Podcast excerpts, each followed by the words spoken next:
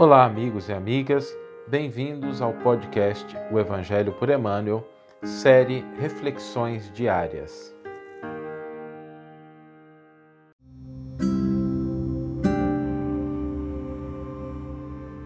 Episódio número 16.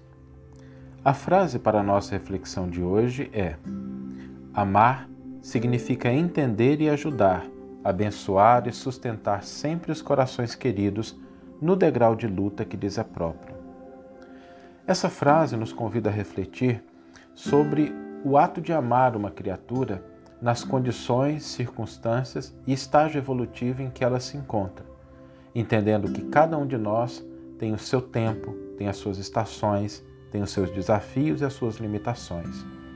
Não queiramos amar alguém esperando que ele atenda às nossas expectativas em relação a desempenhos, posturas, perspectivas. Amar significa auxiliar nas condições em que a criatura se encontra, oferecendo-lhe o que ela necessita para crescer e progredir. É mais ou menos como regar uma semente, oferecer a água, o solo e o adubo, entendendo que ela florescerá, crescerá e dará os frutos de acordo com a sua própria natureza. Vamos ouvir agora a íntegra do versículo e do comentário do qual a frase foi retirada.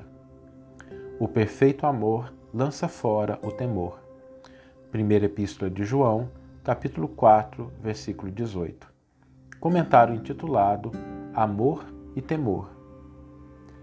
Para que nossa alma se expanda sem receio por meio das realizações que o Senhor nos confia, não basta o imperfeito amor que estipula salários de gratidão ou que se isola na estufa do carinho particular, reclamando entendimento alheio.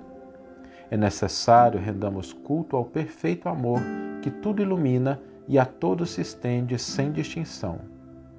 O imperfeito amor, procurando gozo próprio no concurso dos outros, é quase sempre o egoísmo em disfarce brilhante buscando a si mesmo nas almas afins para atormentá-las sobre múltiplas formas de temor, quais sejam a exigência e o ciúme, a crueldade e o desespero, acabando ele próprio no inferno da amargura e da frustração.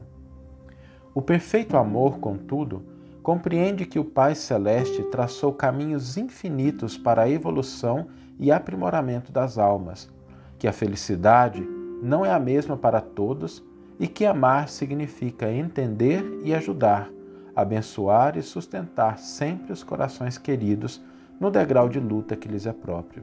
Para que te libertes assim das algemas do medo, não basta te acolhas no anseio de ser ardentemente querido e auxiliado pelos outros, segundo as disposições do amor incompleto.